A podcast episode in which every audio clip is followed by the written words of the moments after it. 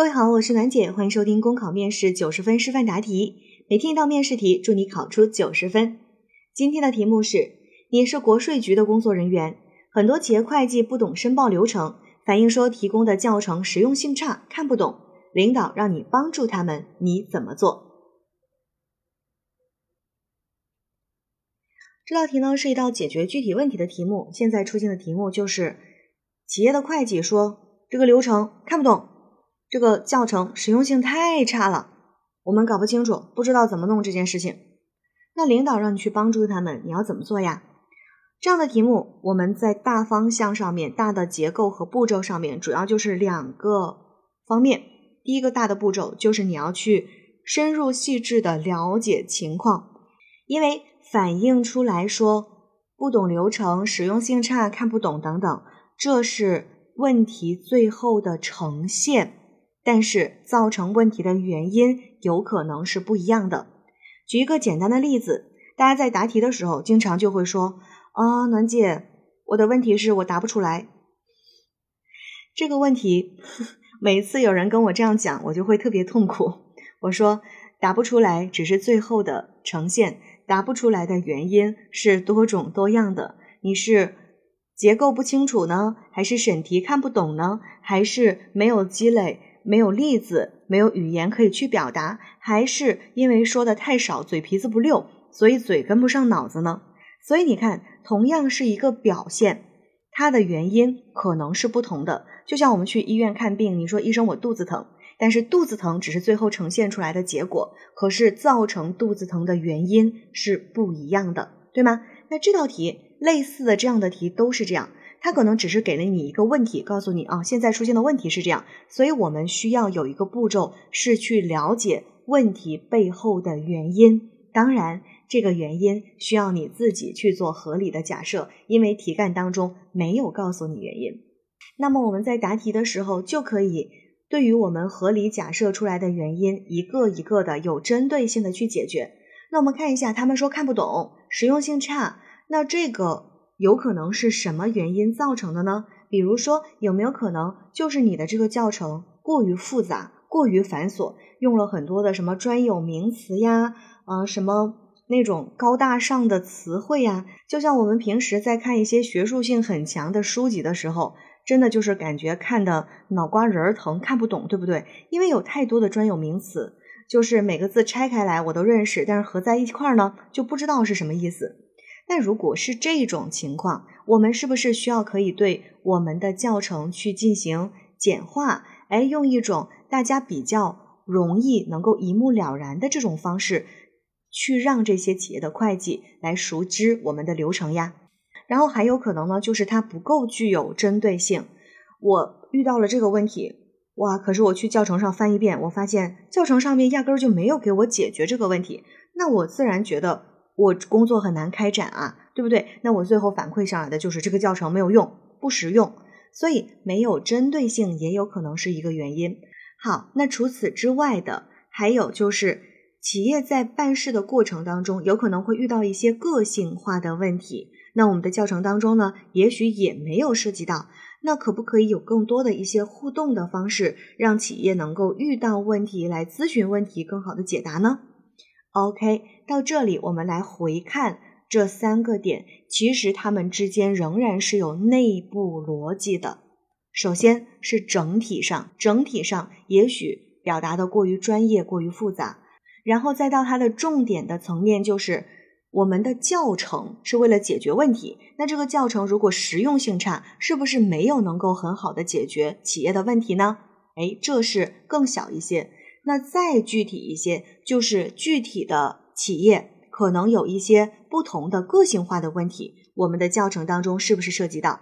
那这个这个逻辑就是从宏观到微观的一个逻辑啊，也从宏观到微观的逻辑。所以你看，逻辑线其实非常非常多，就看你自己能够擅长去使用什么。那我在示范答题当中会给大家尽量的多去涉及一些不同的逻辑线啊，让大家多接触一点。但是你用的时候，你可以不需要像我知道这么多，你甚至可以就是 一招鲜吃遍天啊，都没有问题。OK，那这一道题到这里，其实我们是已经对问题进行了一个解决。那么你最后呢，就要对领导做出一个汇报和反馈，让领导看到，哎，我是这样去帮助他们的。那如果领导对我修改后的方案没有意见的话，我们就可以把这个教程发放到各个企业。那截止到这里，其实这道题现在让我们解决的问题，我们都已经完成了。最后，如果可以的话，你还可以放上一个长效机制，因为教程并非一成不变的。那未来呢，有可能我们的政策发生变化，办事的流程发生变化，企业面临的环境发生变化，我们也可以动态化的，对吧？对于我们的教程及时的更新，这样才能够更好的去帮助和服务到企业。哎，这个答案就非常完整了。好。考生现在开始答题。如果企业的会计不懂申报流程，会导致申报上来的数据资料不符合要求，有的时候甚至需要返工重做。那这样呢，不仅会增加企业的负担，降低工作的效率，也会影响到企业对于我们税务服务的评价。因此，我会深入的去了解情况，有针对性的优化流程，提高教程的实用性，帮助企业解决问题。首先。我会通过多种方式，全方位的去深入了解情况。一是把给企业提供的教程，无论是纸质版还是电子版，都收集过来，一一的查看，看一下我们的教程是不是表述的过于复杂，专业术语过多，导致企业的会计没有办法很快的掌握。或者呢，是我们的流程不具有针对性，没有针对企业日常会遇到的一些问题，专门去进行解答。导致会计在实际操作的过程当中会存在很多疑问，不知道如何处理。二是通过电话、微信、问卷等方式，向企业的会计广泛的去了解情况，询问他们所反映的实用性差，具体体现在哪个方向，在哪个环节上，或者是步骤上看不懂，并且做好记录。其次，对于搜集到和发现的问题进行整理归类，并有针对性的解决。第一。如果我们的教程全部都是用文字去描述，内容比较复杂繁琐，并且使用了比较多的专业术语，没有办法清晰一目了然地梳理出申报流程，那么我会在原有文字版教程的基础上，用图片或者是流程图的形式，对申报流程进行一个简易化的表达。如果条件允许，还可以将整个流程拍摄成一个讲解的视频，配发给各企业，也上传到我们的网站上。让企业在不懂的时候，可以到网站上去进行查询。第二，如果是我们的教程缺乏针对性，没有针对企业日常会遇到的在申报过程当中存在的问题去进行解答的话，那么我会将我们搜集到的常见问题进行统一的解答，做成一个答疑手册，这样大家在遇到问题的时候就可以自主去进行查阅。第三，除此之外，企业在申报的过程当中，总还会遇到一些个性化的问题。那么我也会向领导申请增设一些沟通答疑的渠道，比如说在幺二三六六税务热线电子税务局中设置答疑专栏，企业也可以将自己的疑问留言，我们会及时的给予回复。另外呢，也可以定期通过云课堂做互动答疑的在线直播，将这段时间大家询问比较集中的问题进行统一解答。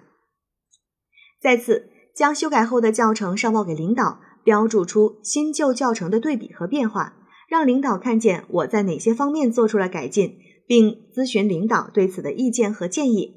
如果领导认为我的方式可行，我们就可以将新教程发放到各企业，指导他们进行税务申报。